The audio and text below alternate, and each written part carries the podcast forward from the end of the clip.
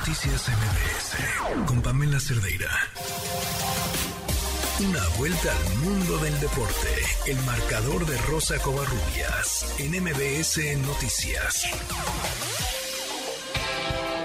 Rosy, ¿cómo estás? Ah, ¿cómo estás? Buenas noches. ¿Recuerdas que el lunes platicamos acerca de los resultados que arrojó eh, una investigación realizada en los Estados Unidos de manera independiente sobre casos de abuso sistémico y mala conducta sexual por parte de algunos entrenadores? Sí, sí. Bueno, pues el día de ayer por la noche, Becky Sauerbrunn, la capitana de la selección de los Estados Unidos, habló al respecto. Vamos a escuchar qué fue lo que dijo. The players are not doing well. Las jugadoras no la están pasando bien. Estamos horrorizadas, desconsoladas, frustradas, exhaustas muy, muy enojadas. Estamos enojadas porque tomó una investigación de terceros. Estamos enojadas porque tomó un artículo en The Athletic y The Washington Post y muchos otros. Estamos enojadas porque se necesitaron más de 200 personas compartiendo su trauma para llegar a este punto en este momento. Y estamos enojadas porque fue necesario que Mona, Nate, Aaron, Kaya, Alex, Kristen y Sam pidieran repetidamente a las personas con autoridad que tomaran en serio su abuso y sus preocupaciones. Y creo que durante mucho tiempo esto siempre ha fallado en que las jugadoras exijan un cambio. Y eso se debe a que las personas en posiciones de autoridad y toma de decisiones han fallado repetidamente en protegernos. Y no se han hecho responsables a sí mismos ni a los demás. ¿Y qué? ¿Y a quién están protegiendo realmente? ¿Y qué valores están defendiendo? Has fallado en tu mayordomía.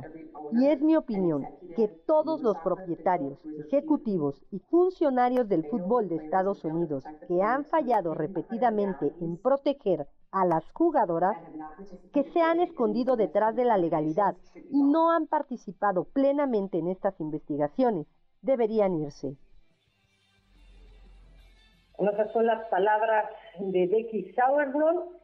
Y el día de hoy, el propietario de las Portland Thorns, Mary Paulson, se retiró de las decisiones del club y el presidente de las Chicago Red Stars, Arlen Wiesler, abandonó el control operativo del equipo.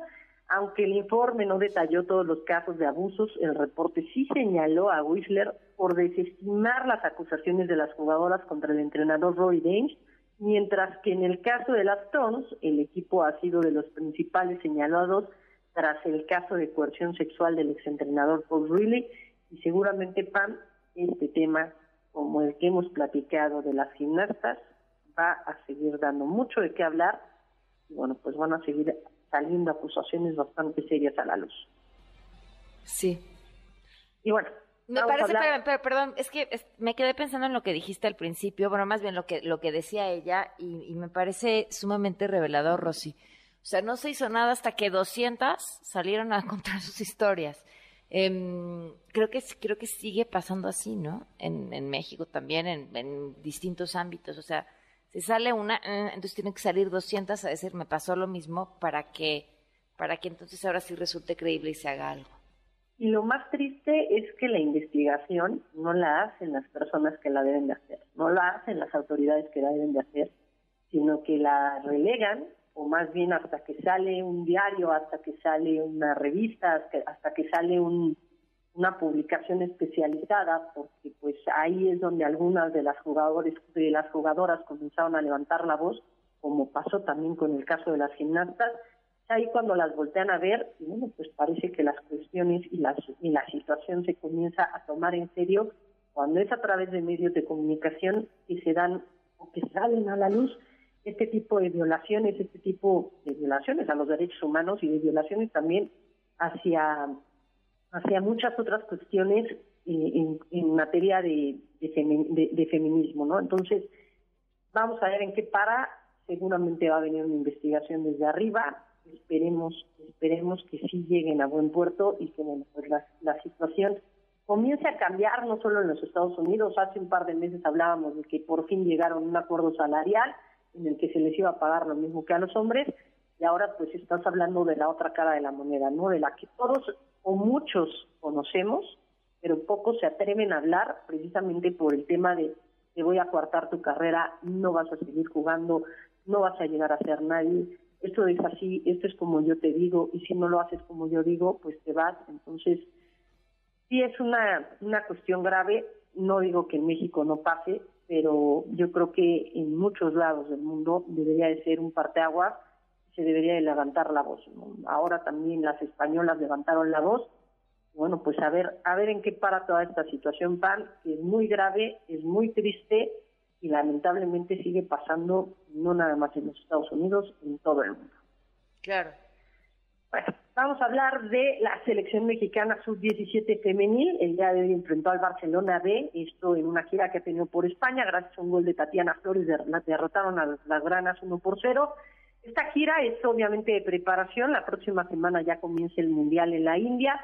Tuvieron una victoria ante Brasil, empataron a un gol con Suecia, buenos resultados por las dirigidas de Ana Galindo y el próximo miércoles abren su participación en el Mundial ante China, después el sábado 15 enfrentarán España y cerrarán la fase de grupos contra Colombia el martes 18. Se tienen muchas expectativas en las dirigidas por Ana Galindo, la verdad es que ha sido una muy buena selección. Ana Galindo tiene experiencia en selecciones menores, no solo femeniles, también varoniles, y bueno, pues esperemos que las mexicanas puedan, si no llegar al título, obtener o llegar otra vez a una final en esta categoría. Y Tigres Pan se quedó pues solo a tres puntos de clasificar directamente a la liguilla. Parte de ello fue porque no pudo contar con plantel completo debido a lesiones. Estas son las palabras de eh, Javier Aquino de cada partido que tendrán el fin de semana contra Necaxa. En el repechaje solamente es un juego. Afortunadamente para los felinos reciben el partido.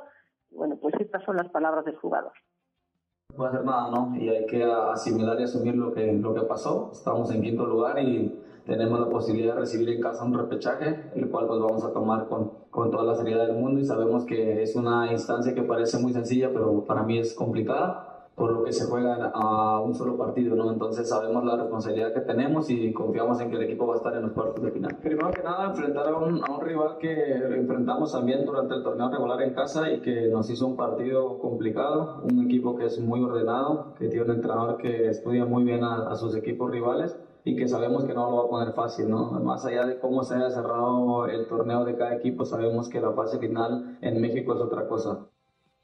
Y bueno, ya sería conocer que el primero de diciembre será el, el encuentro, el enfrentamiento entre Rafael Nadal y Casper Ruud, esto en la Plaza de Toros México.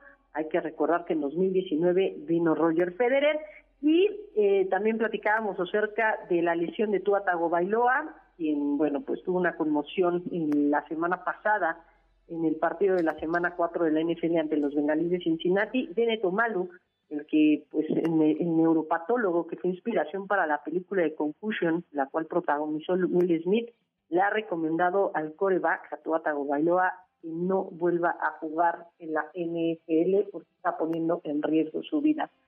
Pam, la información deportiva. Gracias, Rosy, que tengas bonito día. Bonito día, hasta luego. Hasta luego, buenas noches, bonito día. Ya se acabó el día. Noticias MBS